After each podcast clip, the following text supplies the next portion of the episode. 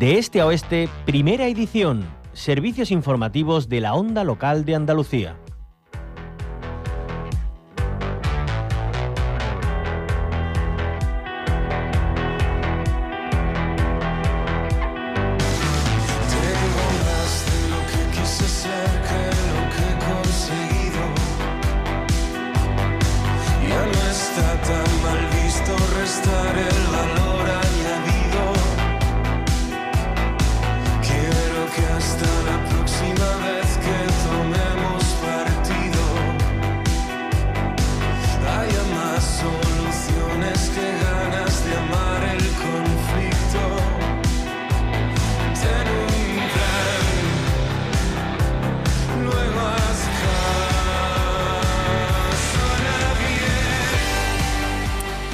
Siguen las eh, jornadas Retos Globales Impacto Local. Cuando acabe la primera mesa, que empieza ahora, como comentábamos antes con los anteriores invitados, pues luego tendrá lugar otra sobre iniciativas ciudadanas para un mundo digno y sostenible. En ellas se van a conocer experiencias concretas que tratan de aportar soluciones. Una de ellas viene de la mano de la Fundación Sabia. Se trata del Defensor de las Generaciones Futuras, una institución que persigue poner voz a quienes están por llegar para que las decisiones de hoy no lastren su vida. Numerosos ayuntamientos de todo el país han aprobado para la protección y defensa de estas generaciones futuras. Lo han hecho junto a varias diputaciones y mancomunidades andaluzas y hasta organizaciones internacionales como la ONU apoyan esta iniciativa pero hay otras muchas más, no solo dentro de la Fundación Sabia, sino también de otras entidades que luchan cada día por construir una mejor sociedad.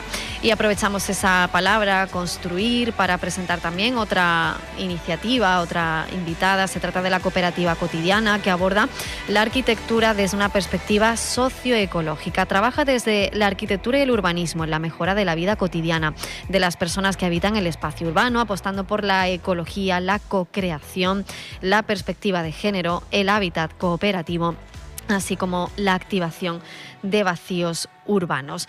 Vamos a, hablar, como decíamos en primer lugar, con la Fundación Sabia, con su secretario general, Antonio Aguilera, que está aquí hoy con nosotros. Muy buenos días, bienvenido.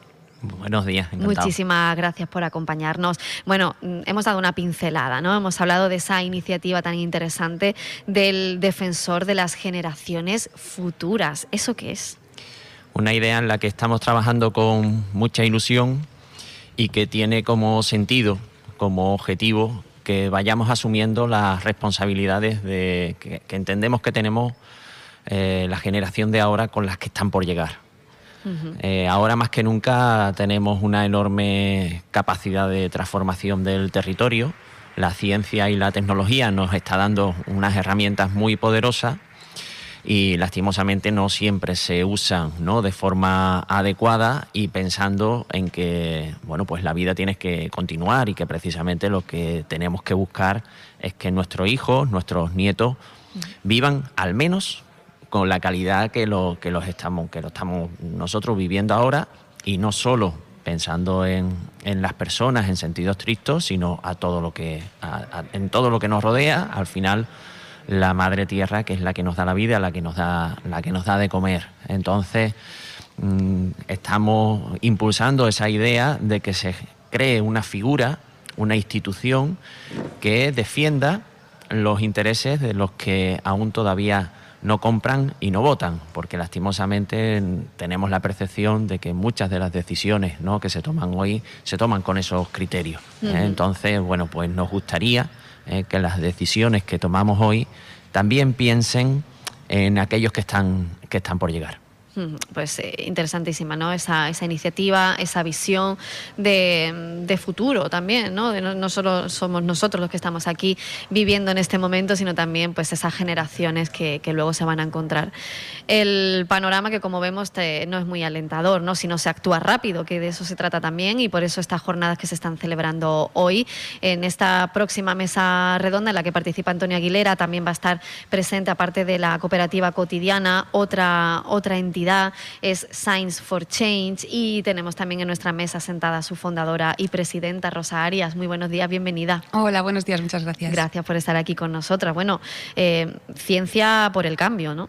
Ciencia por el Cambio, así nos llamamos y eso es lo que pretendemos. Y bueno, eh, en nuestro caso lo que hacemos es involucrar a las personas en las investigaciones para así intentar fomentar esos cambios de los que hablaba Antonio a nivel local, eh, pero con las personas, participando ellas mismas en generar nuevas evidencias que permitan avanzar y mejorar esos retos que tenemos pues todos, ¿no? tanto en las ciudades como en el rural o en cualquier otro entorno.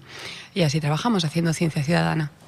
Pues eso es importante, ¿no? Involucrar a la gente, ¿no? Que se sienta partícipe, protagonista, que tiene ese poder en sus manos también, ¿no? Sí, es muy importante porque además las personas, eh, primero que son capaces de generar información muy valiosa para, para la ciencia, de completar eh, huecos de conocimiento que tenemos, ¿no? O sea, no podemos eh, comprar estaciones de monitorización de calidad del aire, por ejemplo, carísimas, que al final solo tiene seis puntos de medida y haciendo pues las mismas medidas con sensores de bajo coste y muchas personas, pues tienes muchos puntos que te enriquecen mucho pues lo que conoces de, tu entorno. Y no solo eso, sino que ellos son conocedores de, de su propio entorno local y te aporta mucha más información que un sensor no, nunca te podría aportar. Claro, eh, al final es eso, ¿no? Humanizar también pues todas estas acciones, llevarlas a la práctica, involucrar a la gente, eh, no solo informarles, ¿no? Sino que se sientan útiles para, para cambiar, ¿no? Que eso es eh, el elemento clave. Y, y Antonio Aguilera, hablamos además de, bueno, desde la Fundación Sabia, ¿no? La defensa del mundo rural va por bandera, ¿no? Y de su gente, de sus recursos, de darles el protagonismo que se merecen, ¿no? No, como algo eh, de lo que extraemos un beneficio y luego no les reportamos nada, ¿no? Eso también es la, esencia y la filosofía de, la Fundación. Sí, bueno, nosotros nos gusta resumir el concepto, la idea de, de nuestra razón de existir como eso, precisamente poner en valor lo rural es donde tenemos que darnos cuenta de la necesidad que tenemos de mantener un territorio vivo en todos los sentidos. ¿eh? Y, además nosotros tenemos un territorio que es muy antropizado, ¿eh? lleva intervenido desde hace miles de años. Y del medio urbano, precisamente eh, depende ¿no? de, ese medio, de ese medio rural. Es donde tenemos que darnos cuenta, tomar conciencia que las ciudades, los espacios urbanos, son espacios Mm, netamente de demanda. ¿eh? En la ciudad no se producen los alimentos, no se produce el agua, no se produce la energía, no se produce el aire, ¿no? los, bienes esenciales vienen todos del territorio. Entonces, donde estamos trabajando para que se visualice cómo nos necesitamos mutuamente, ¿eh? porque después es verdad que también en el medio urbano está la demanda y está el conocimiento, ¿no? Como muy bien decía decía mm. Rosa, ¿no? Entonces es donde tenemos que, trabajar para dignificar, para poner en valor. Tristemente el despoblamiento es una realidad muy dura, muy constante, mm, sigue, mm. sigue existiendo, nuestros pueblos se siguen, se siguen vaciando, las explotaciones agrarias se siguen abandonando y eso es un desastre colectivo, ¿eh? más que una cuestión individual, tenemos que darnos cuenta que bueno, pues todos los objetivos de desarrollo sostenible ¿no? de Naciones Unidas al final vinculan a las personas y al territorio. Entonces, donde nosotros tratamos de visualizar la parte sobre todo social. ¿eh? Tenemos que darnos cuenta que las personas eh, deben de tener el, mismo acceso a la información, los derechos, los servicios públicos, eh, independientemente de allá donde vivan. Y, en ese sentido sí que pensamos que tenemos una asignatura pendiente con el reconocimiento de la gente del campo. ¿no? Eh, durante la pandemia, en los meses de confinamiento sí que se visualizó muy bien ¿no? esa, esa necesidad que teníamos de la seguridad alimentaria. ¿no? Y, fijaros, ¿no? Pensar por un momento qué hubiera ocurrido, ¿no? Si además de, de, todo lo que teníamos encima, pues hubiera peligrado, ¿no? el abastecimiento de alimentos, la gente del campo salió eh, salía ¿no? cada, cada día a proporcionarnos alimentos y lo sigue haciendo. Entonces tenemos que darnos cuenta cómo, con independencia de donde vivamos, a lo que nos dediquemos, cualquiera que sea nuestra profesión, eh, tenemos que darnos cuenta y valorar eh, que necesitamos el, territorio en esa combinación en la que, y con esto acabo, creo que tenemos que darnos cuenta cómo el reto es colectivo y el espacio urbano y el espacio rural tienen que salir de forma aliada y conjunta de esta, ¿no? Claro que sí. Al final, y como bien dice Antonio, el sector primario, los productores, las productoras pues, siguieron eh, suministrándonos esos alimentos, lo siguen haciendo incluso hoy que no hay confinamiento y lo siguen haciendo muchas veces con las dificultades, a pérdidas, ¿no? con todo lo, que están pasando. Y desde luego es un acto mm, enorme ¿no? de, de humanidad, es decir, es nuestra responsabilidad alimentar a a la población. Y claro, también hay cosas que podemos controlar, otras que no, como por ejemplo la sequía, que también viene muy ligado al mundo rural, a, cómo nos comportamos con los recursos que tenemos, ¿no? Pensar que, es inagotable un recurso, evidentemente, ¿no? Y entonces en ese sentido también vamos a adelantar, que ya lo hemos mencionado antes, que en esa próxima mesa redonda en la que vais a participar también va a estar presente la cooperativa cotidiana. Hoy tenemos también aquí con nosotras a su socia cofundadora, eh, Eva Morales. Es una cooperativa de trabajo que aborda la arquitectura desde una perspectiva socioecológica y viene muy al hilo de lo que estamos hablando. Eva Morales, muy buenos días, bienvenida. Buenos días. Muchísimas gracias. Bueno, eso de arquitectura sostenible, ¿eso qué quiere decir? Bueno, pues arquitectura sostenible, para empezar, es la, que cuida a las personas, eh, nos cuida a cada una de nosotras, eh, que tiene apoyo mutuo y que también, digamos, cuida al, al medio, ¿no? Eso es como fácil decirlo en una frase. La complejidad es un poco cómo llevarla a cabo y también, bueno, pues es un lobby que también se ha explotado mucho, que hay que un poco aterrizarlo a, a lo local y a, las, y a los proyectos concretos, ¿no? se puede mejorar ¿no? la vida de, de las personas y, y, de los hábitats también a través de, de, la arquitectura o del enfoque ¿no? de arquitectura que se pueda ejercer. Claro, nosotras eh, eh, tomamos una frase de un amigo de eh, Carles Barceló que, que, dice como no habitamos una casa, habitamos un ecosistema. Es decir, eh, lo que hagamos y cómo construyamos nuestra casa cómo, o cómo o como nos hagamos el hogar, tiene una repercusión directa en el ecosistema. No, no es una cosa, digamos, el ecosistema es algo, un ente mm. tan global que no pertenecemos, sino como el día a día, la vida cotidiana, un poco de ahí va nuestro nombre, ¿no? el cómo mejorar la vida cotidiana de las personas. Eh, desde el cuidado de las mismas y, del, y del, ecosistema. ¿no? Esto, esto, es un poco como nuestro ámbito así genérico de mm. trabajo. Y, además también iba incorporando algo que muchas veces se olvida, que, es la perspectiva de género, ¿no? Sí, sí, sí, entre otras cosas porque la ciudad y, el entorno habitado ha, estado diseñado de manera dominante por un ser masculino con edad de trabajar, blanco, ¿no? Mm. Eh, eh, y bueno, pues entendemos que eso nos ha llevado a un diseño de los espacios que no ha tenido en cuenta todas las actividades reproductivas que conllevan otro modelo de ciudad, no ha tenido en cuenta eh, pues digamos todas las actividades que sostienen la vida, que nos sostienen y que también hay que poner el foco ahí para diseñarlas eh, dándole valor ¿no? y visibilizando todo esto. Y cómo el espacio repercute mucho a, a ciertas, bueno, por un lado a visibilizar y a posibilitar otro modelo de relación y de modelo de ciudad. ¿no? Eh, pues son líneas que son esenciales. Hablábamos de ciencia ciudadana, ciencia para el cambio con, Rosa Arias. Hablamos de, defender eh, el mundo rural eh, en todas sus expresiones, la gente que, vive del medio rural, que, lo mantiene vivo, ¿verdad, Antonio? Porque no solo es vivir de un medio, sacar un provecho de ese medio, sino que tú también contribuyes a que ese medio siga vivo. Y, y luego también en una perspectiva desde la arquitectura urbana o ya sea en el ámbito ámbito que sea, ¿no? que también hay que tener en cuenta pues todas esas perspectivas para hacer una sociedad más, justa, que también decíamos, más habitable, más sostenible, más agradecida, eh, no un ámbito hostil ¿no? en el que sentimos que estamos incomodando ¿no? o incomodándonos y, también pues ahí tenemos una gran herramienta y me gustaría volver con, con, Rosa Arias, como decíamos, fundadora y presidenta de Science for Change.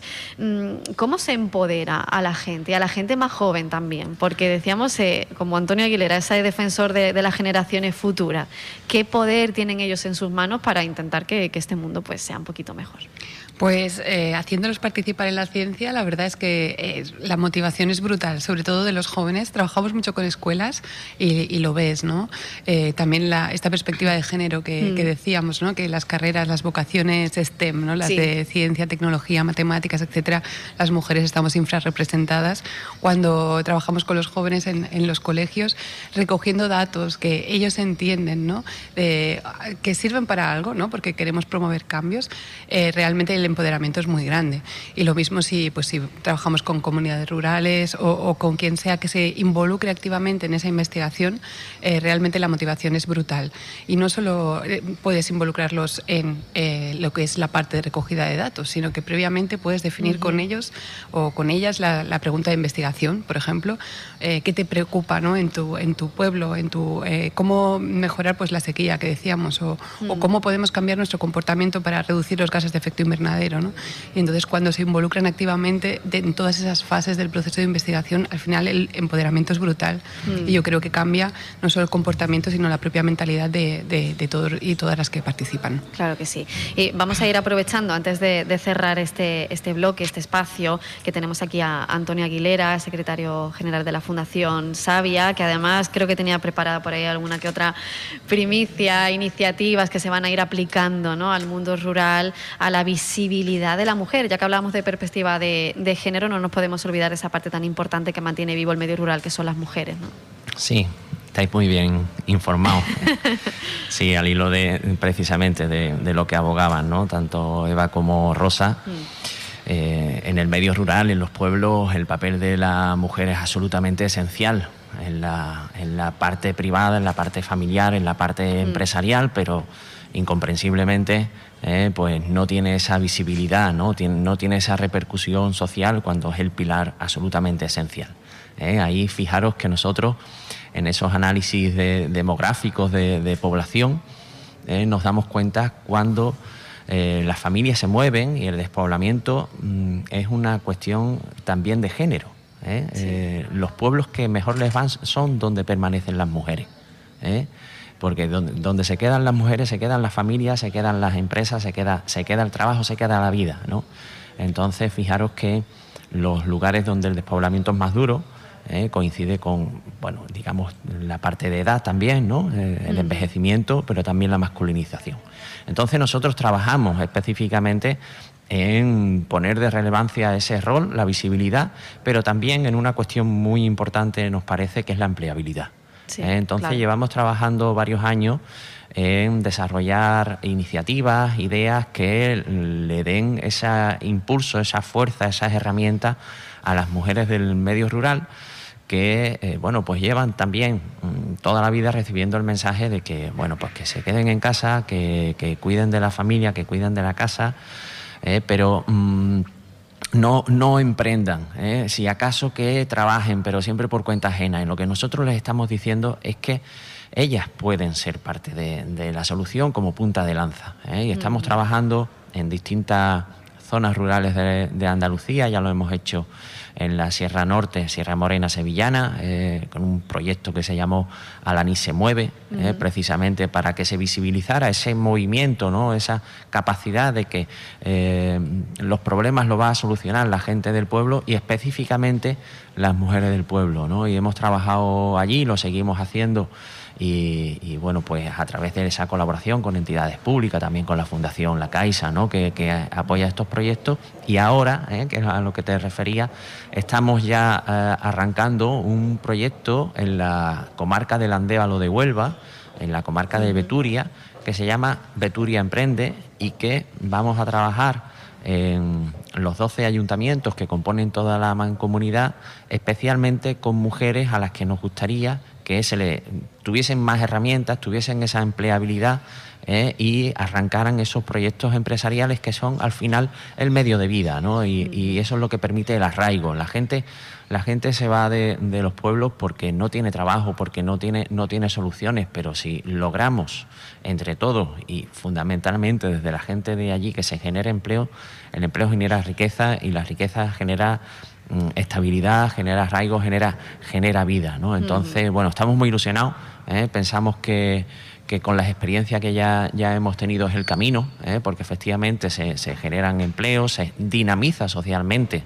¿eh? Es muy curioso porque a pesar de ser pueblos pequeños, la interconexión con la gente también se, se, va perdiendo, se va, se va muriendo. Entonces, bueno, nosotros tratamos de, ser el brazo de, de dinamización para mm, darles a ellas pues toda esa fuerza, ¿eh? toda esa estima, ¿eh? que es muchas veces también lo que falta, que se crean capaces que de verdad que no tiene que ir nadie, sino que en ellas está la solución. Claro que sí, pues con ese maravilloso mensaje nos quedamos, ¿no? De, fuerza, de optimismo, de apoyo también a, las mujeres que, que, bueno, que saben que pueden emprender y que tienen ahí el apoyo también de, la Fundación Sabia. Y para terminar ya, Eva Morales, que ha sido nuestra última incorporación a, esta, a esta mesa. Mm, claro, pensamos en la arquitectura como construcción, como eh, levantar edificios, y es mucho más, ¿no? Hay muchas perspectivas de, la arquitectura que también tienen que ver con mejorar los espacios que ya existen, ¿no? Con, darle una perspectiva más social y humana a ese ámbito. Sí, o sea, por un lado, digamos, lo más sostenible es, todo hay que decirlo, es lo que no se construye. Hmm. digamos que por, por, eso es importante saber lo que se necesita y lo que se necesite. Por lo tanto, todo el trabajo con la comunidad es fundamental ¿no? para saber qué es verdaderamente para priorizar.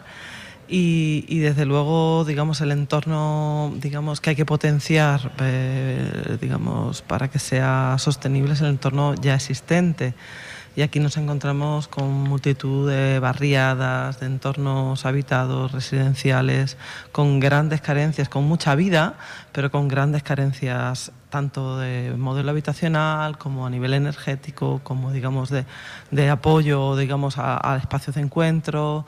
Em, eh, por lo tanto, lo que bueno, potenciamos y nos parece que es fundamental trabajar como con la regeneración urbana sostenible, ¿no? es decir, con la puesta en valor de lo que ya tenemos. Más allá de esto, o sea, tiene varias vertientes. Por un lado, efectivamente, ese trabajo desde la comunidad, desde las personas, desde esa necesidad de las personas y desde, digamos, la, necesidad de, de, vincularla. Nosotros trabajamos con, con, una fuerte componente bioclimática, ¿no? de adaptar, digamos, los espacios al a los requerimientos del clima, digamos, a todo esto que estamos hablando, ¿no? de, de, la crisis medioambiental, de la crisis energética, de la crisis del agua y que cómo las viviendas, los espacios habitados pueden ser casi como pueden ser productores y, generadores, ¿no? De, esa energía, de ese eh, reciclaje de aguas, ¿no? Y que, y que no sean tanto consumidoras, sino como como productoras del cambio. ¿no? pues qué interesante esa, esa, perspectiva, desde luego que sí, ver que todos y todas pues tenemos también, y todos los sectores, una parte importante ¿no? en, esos retos climáticos también que tenemos por delante, que desde luego pues son urgentes. Hablamos de, de, actuar ya para hacer un mundo más justo, más sostenible, más amable, más respetuoso, y, y desde luego también por eso esta jornada que estamos celebrando hoy aquí, retos globales, impacto local. Eh, nuestros tres invitados van a participar en la siguiente mesa redonda, Iniciativas Ciudadanas para un Mundo Digno y Sostenible. Ellos son Rosa Arias, fundadora y presidenta de Science for Change, eh, Antonia Aguilera, secretario general de la Fundación Sabia, y Eva Morales, socia cofundadora de Cotidiana Sociedad Cooperativa Andaluza. Muchísimas gracias por haber estado hoy aquí con nosotras. Gracias, a, vosotras.